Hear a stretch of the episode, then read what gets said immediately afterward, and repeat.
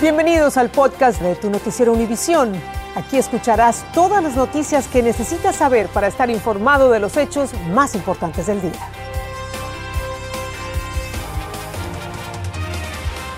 Es lunes 18 de octubre y estas son las principales noticias.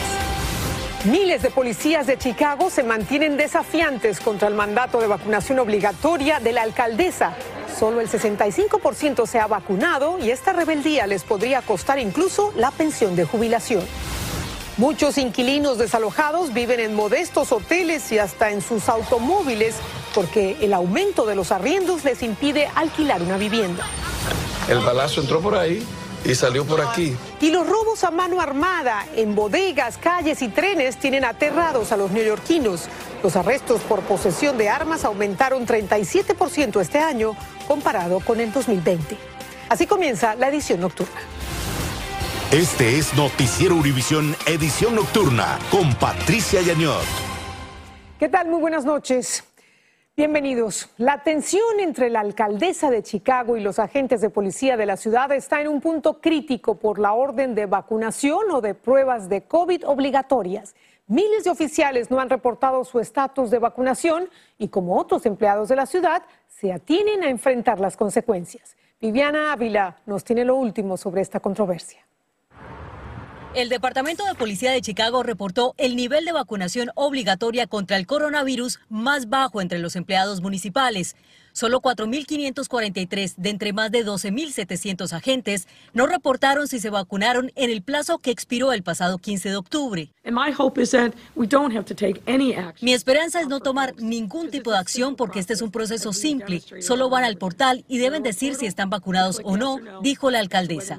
Los policías y demás empleados de la ciudad que no cumplan con el mandato de vacunación deberán someterse a pruebas de COVID-19 dos veces por semana hasta el próximo 31 de diciembre.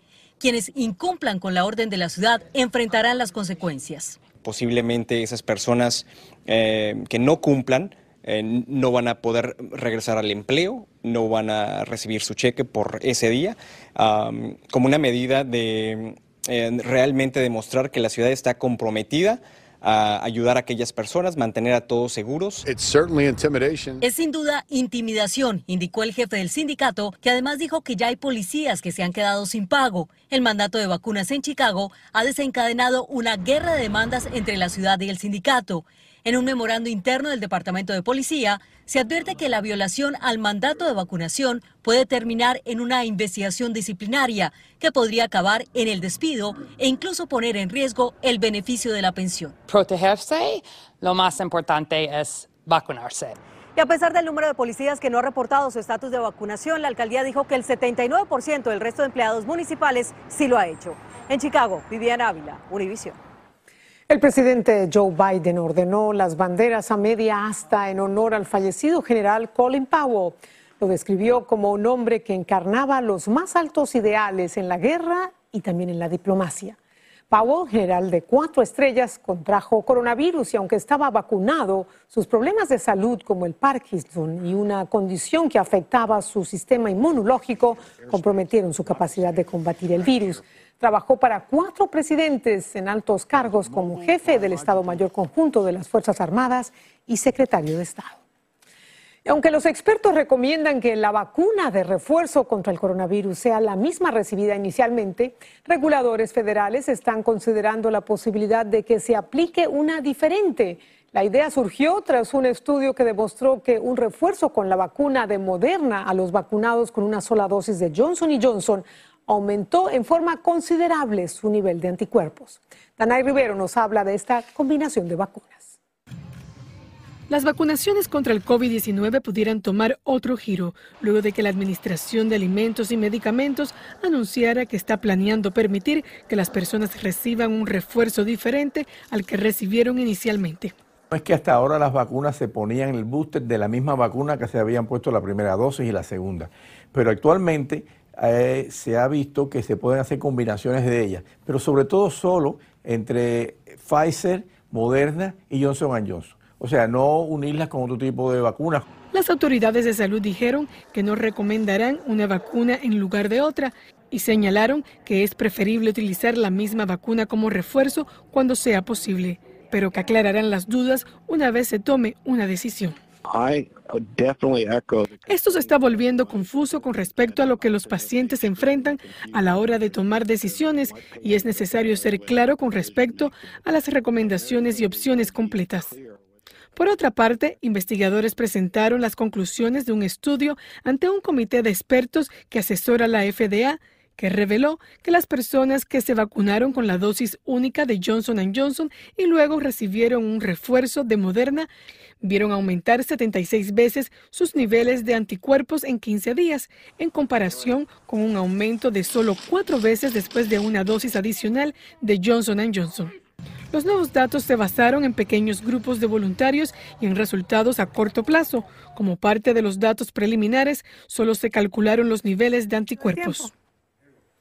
Nanay, cuéntame entonces, ¿cuál es el próximo paso en esta combinación, la aprobación de esta combinación de vacunas? Bueno, Patricia, se espera que esto se materialice tan pronto como este miércoles, que es cuando se espera que la FDA apruebe el refuerzo de la vacuna Johnson Johnson y Moderna. Regreso contigo. Gracias, gracias por tu informe. La crisis económica causada por la pandemia ha dejado a muchas personas literalmente en la calle. Decenas de familias a lo largo y ancho del país están siendo desalojadas por no poder pagar el alquiler de sus viviendas.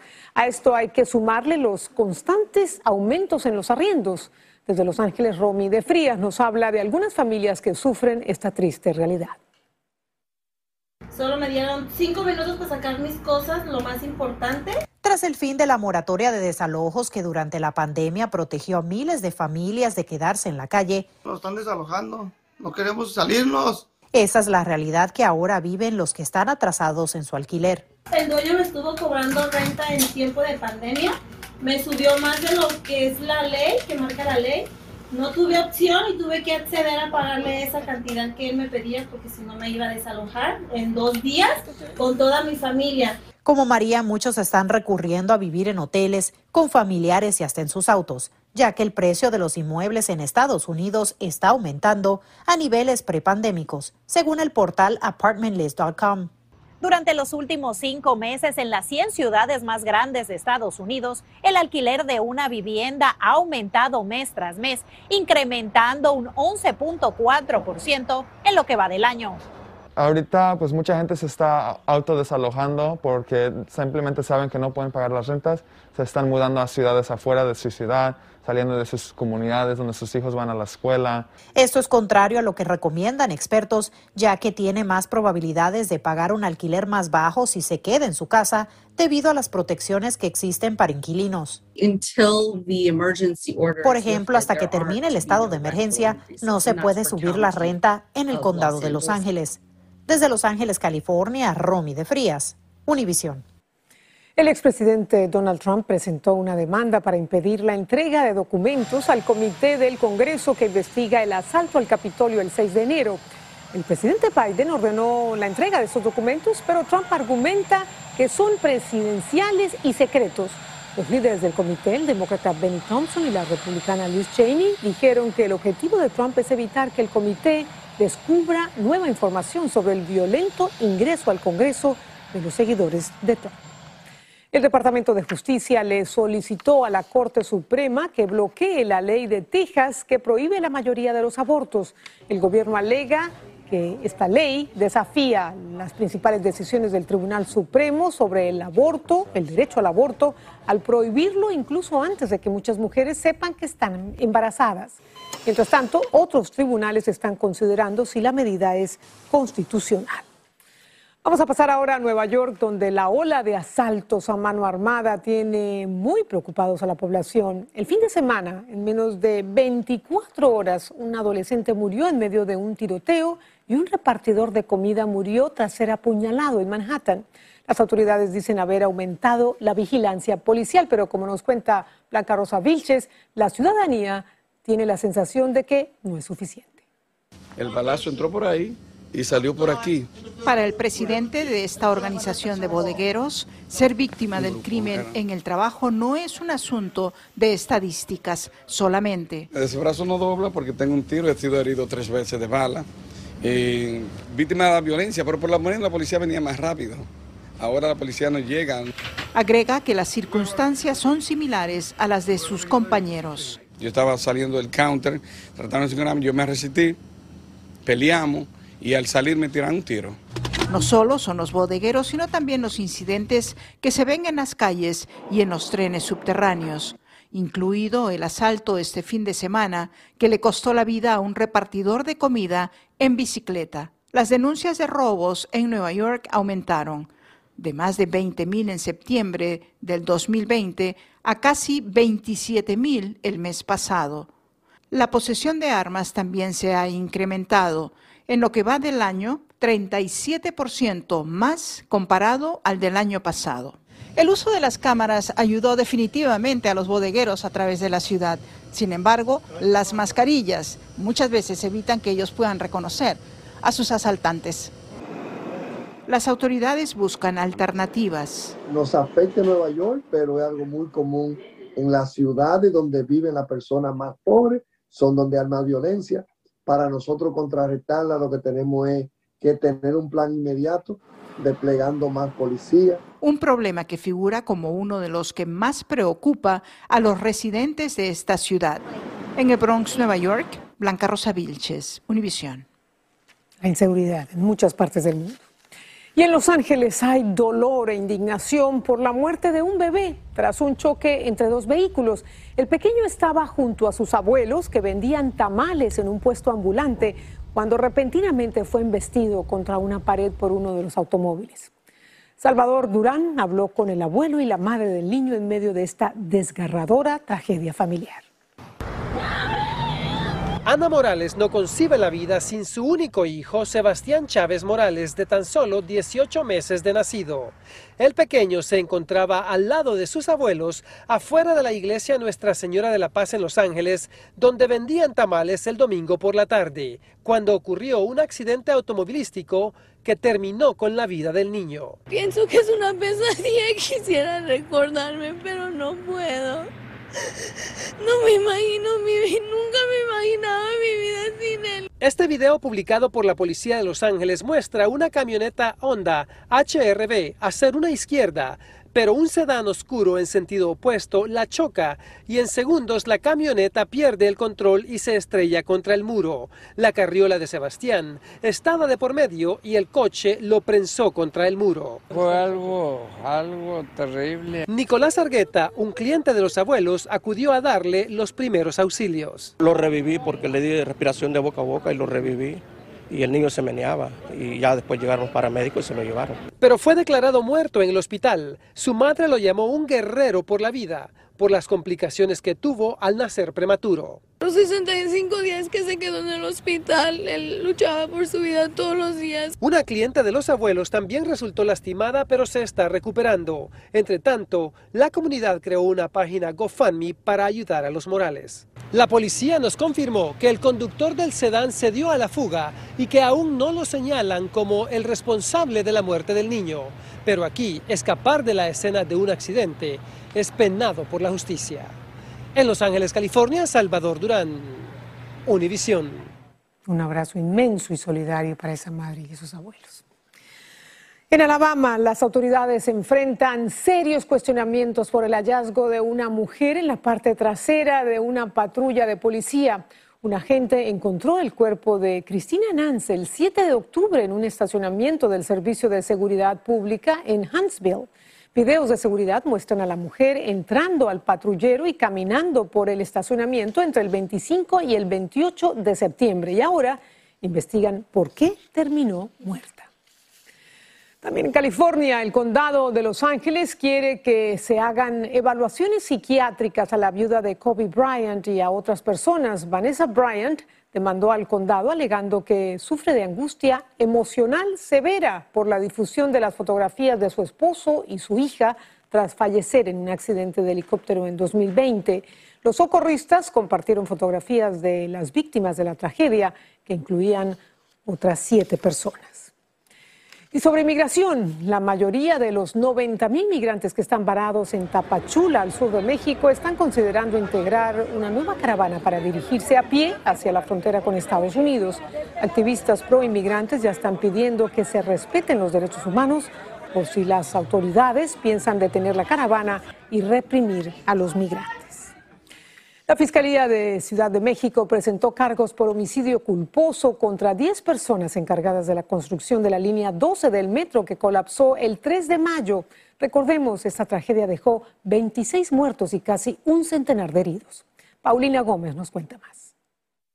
A cinco meses de que la línea dorada del metro capitalino colapsara así en la estación Olivos, finalmente se vislumbra un ápice de justicia. Solicitó audiencia inicial a un ten juez de control para formular imputaciones en contra de 10 personas. Entre los 10 implicados, acusados por homicidio culposo, lesiones y daño a la propiedad, se encuentran Enrique Orcasitas, exdirector del proyecto Metro durante la gestión de Marcelo Ebrard como jefe de gobierno, y Juan Carlos Ramos Alvarado, quien tuvo un cargo administrativo hasta 2010, dos años antes de que se remodelara el tramo que se desplomó. La construcción de la superestructura, que fue la que sufrió el, el siniestro, eh, se desarrolló a partir de, después de que yo dejé de prestar mis servicios. El abogado de algunos de los señalados asegura que tiene evidencia de que algunas autoridades estaban al tanto de que había daños estructurales desde 2019, cuando un dron de la Secretaría de Obras grabó la separación de vigas. Si fuera cierto que los pernos Nelson fallaron,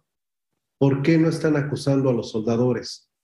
¿Por qué no están acusando a la empresa que era la encargada de colocar los pernos. El abogado dijo que él también iniciará denuncias porque tienen pruebas de que hubo malversación de fondos para el mantenimiento del metro. Desde el año 2012, los recursos destinados a esa rama fueron desviados, tomados como botín. La audiencia inicial en la que deberán presentarse cinco de los implicados está programada para el próximo lunes.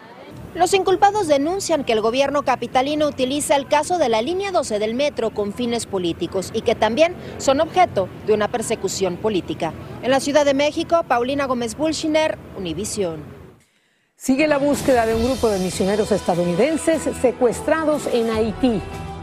Y con las fiestas navideñas se acerca la posibilidad de encontrar un trabajo.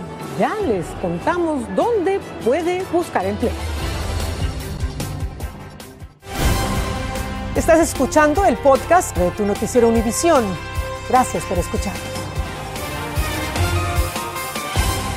16 misioneros de Estados Unidos y un canadiense fueron secuestrados en Haití. Miembros de una conocida pandilla secuestró al grupo que viajaba al norte de la capital, Puerto Príncipe, tras visitar un orfanato.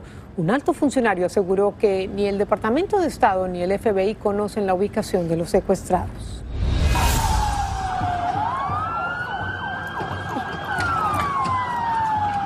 En Chile se registraron violentas protestas durante el segundo aniversario del estallido social contra el gobierno. Protestaban contra el gobierno por no cumplir con las demandas para terminar con la desigualdad en el país. Las violentas movilizaciones de hace dos años derivaron en la aprobación de una asamblea constituyente para cambiar la constitución que rige desde la dictadura militar. Y mañana martes continúa la UEFA Champions League.